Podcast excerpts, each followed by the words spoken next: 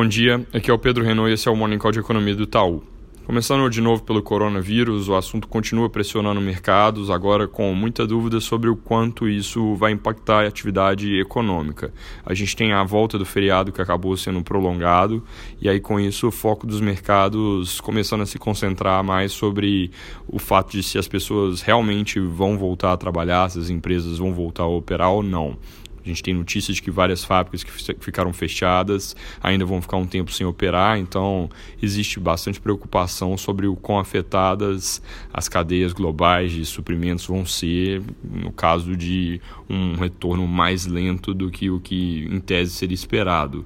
Uma vez que muita gente que importa da China, isso é bastante gente, já está ou tem algum risco de ficar desabastecido caso realmente a atividade por lá demore mais a digamos, reabrir.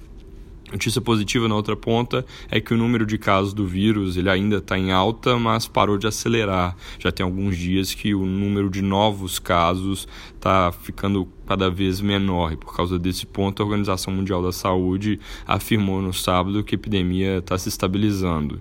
Isso é mais um motivo, inclusive, para a atenção se desviar então do, da doença em si, de quão rápido ela está se espalhando, para o efeito econômico que o que já ocorreu tende a ter para frente.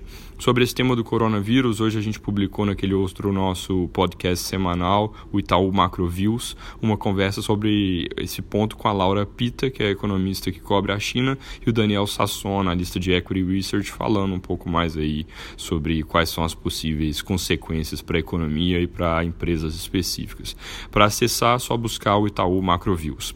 Indo para os Estados Unidos, na sexta-feira o payroll veio forte, mostrou geração de 225 mil empregos em janeiro, isso é uma média de 200 mil por mês ao longo dos últimos seis meses, ou seja, um mercado de trabalho robusto e que é um suporte importante para consumo, reduzindo riscos de recessão em um momento onde o mundo está voltando a se preocupar mais com crescimento.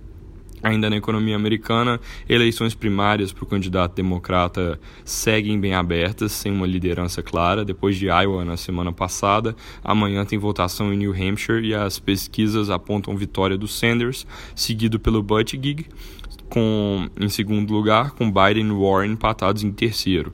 Mercados com certeza vão prestar bastante atenção a isso, mas é improvável que o cenário fique muito mais claro depois do resultado, porque provavelmente a gente só vai ter uma definição maior mesmo no início de março, quando mais estados já tiverem voltado, o conjunto de informações ficou um pouco mais completo. Vindo aqui para o Brasil, o Congresso essa semana pode dar mais sinais sobre como reforma tributária e administrativa devem caminhar.